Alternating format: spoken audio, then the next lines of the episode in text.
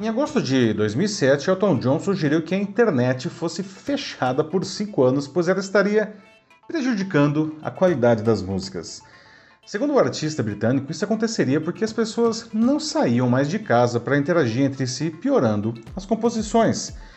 Vale lembrar que o Rocketman sempre se disse avesso à tecnologia. Ainda assim, hoje usa as plataformas digitais onde tem milhões de seguidores para se relacionar com seu público. Da mesma forma que as redes sociais nos deram o poder de dizermos o que quisermos, elas mudaram a relação entre artistas e seus fãs. Se antes esses últimos eram passivos e devotados, hoje ocupam um papel que chega a ser determinante na obra e até na vida de seus ídolos, que se veem extremamente expostos. Cresce o número de pessoas que afirmam que essa exposição constante e inescapável pode prejudicar a criatividade e a diversidade cultural. Com as suas curtidas, os consumidores não apenas de música, aliás, não, mas de todo produto, podem determinar o seu sucesso ou a sua derrocada. Involuntariamente cria-se uma ditadura dos fãs que indica o que é bom e o que é ruim em tudo. E daí muitos autores, para continuar vendendo, passam a alterar e até a hum, piorar suas entregas para seguir tais determinações. E isso vem provocando diversas mudanças em nossas vidas, muito além da música. Eu sou Paulo Silvestre, consultor de mídia, cultura e transformação digital, e essa é mais uma pílula de cultura digital para começarmos bem a semana, disponível em vídeo e em podcast. Os fãs sempre foram essenciais para o sucesso de qualquer artista, mas até pouco tempo atrás não tinha como realizar a interferência vista hoje. O artista seguia sua intuição, suas vivências e seu estilo para compor o público gostava ou não depois desse resultado.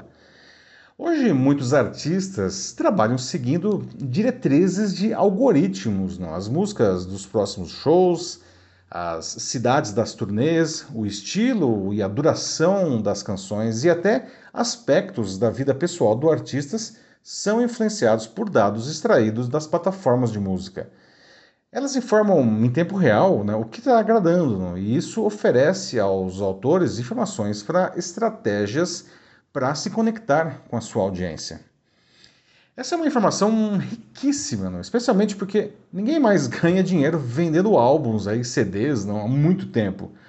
As plataformas de streaming, por sua vez, pagam uma miséria pelas faixas reproduzidas, mas elas são essenciais para manter uma celebridade ativa e para o surgimento de novos nomes, o dinheiro dos artistas agora vem de apresentações ao vivo. Por isso, exposi a exposição e os dados das plataformas digitais se tornaram essenciais para sua sobrevivência, criando um, uma relação simbiótica muito maior que a existente com as antigas gravadoras.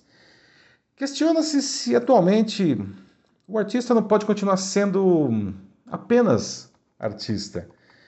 Anitta nada de braçada nesse cenário, não. Por outro lado, veja só, a cantora americana Halsey desabafou recentemente criticando a sua gravadora que, que a estaria impedindo de lançar uma música que ela gosta muito como single, porque ela não seria boa para o TikTok, veja só.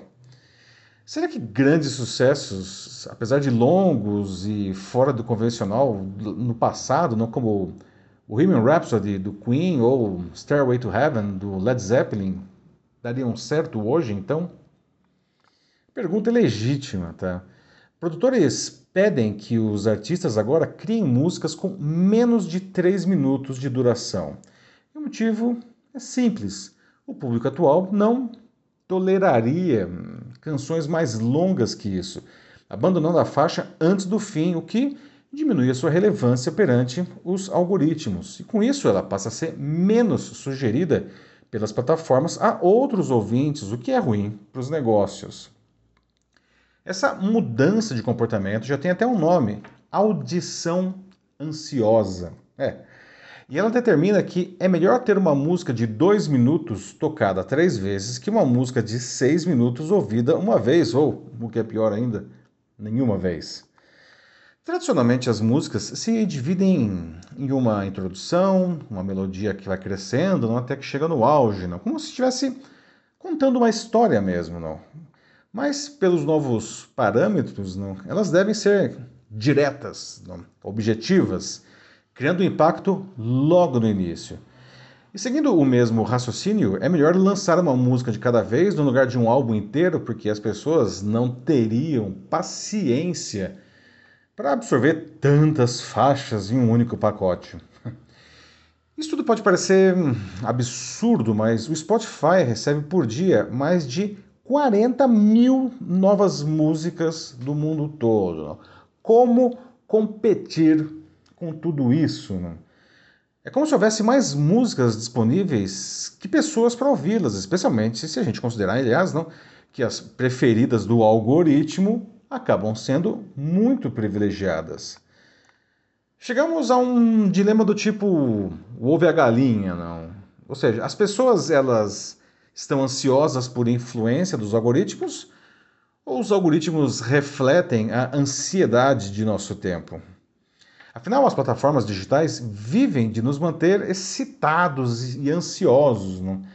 O excesso de estímulos e de informações fazem com que tenhamos que gastar muita energia para dar conta de tudo.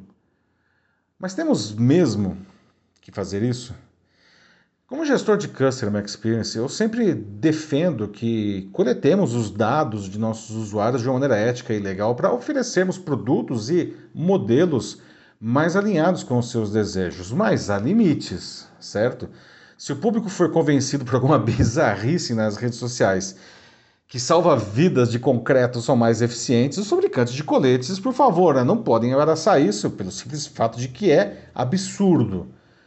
Então criou-se um perigoso círculo vicioso. Estamos nos tornando pessoas ansiosas e rasas, não, pois essa dinâmica digital dificulta que nos aprofundemos em qualquer assunto. Não? Queremos tudo e queremos agora. As empresas, assim como os artistas, tentam satisfazer essa demanda insana, não? retroalimentando esse processo. Mas isso precisa ser interrompido pelo resgate do valor da qualidade em tudo que se oferece. Claro que sempre existiram produtos de qualidade mais baixa destinados a atender uma parcela da população que, por qualquer motivo, prefere isso. Mas eles não podem ser o modelo a ser replicado. O poder que o meio digital concedeu ao público está, portanto, criando uma ditadura, mas nenhuma ditadura é boa. Mesmo que a curto prazo possa parecer que está trazendo benefícios ao povo, não tarda para a verdade transparecer com resultados piores para todos. É isso aí, meus amigos. Você acha que é controlado pelo que as redes sociais mostram a você? Por outro lado, sente que está usando todo esse poder para uma de uma boa forma, não para se promover diante do seu público? Se precisar de ajuda em alguma forma nisso, mande uma mensagem para mim que será um prazer auxiliar você nessa jornada. Eu sou Paulo Silvestre, consultor de mídia, cultura e transformação digital. Um fraternal abraço. Tchau.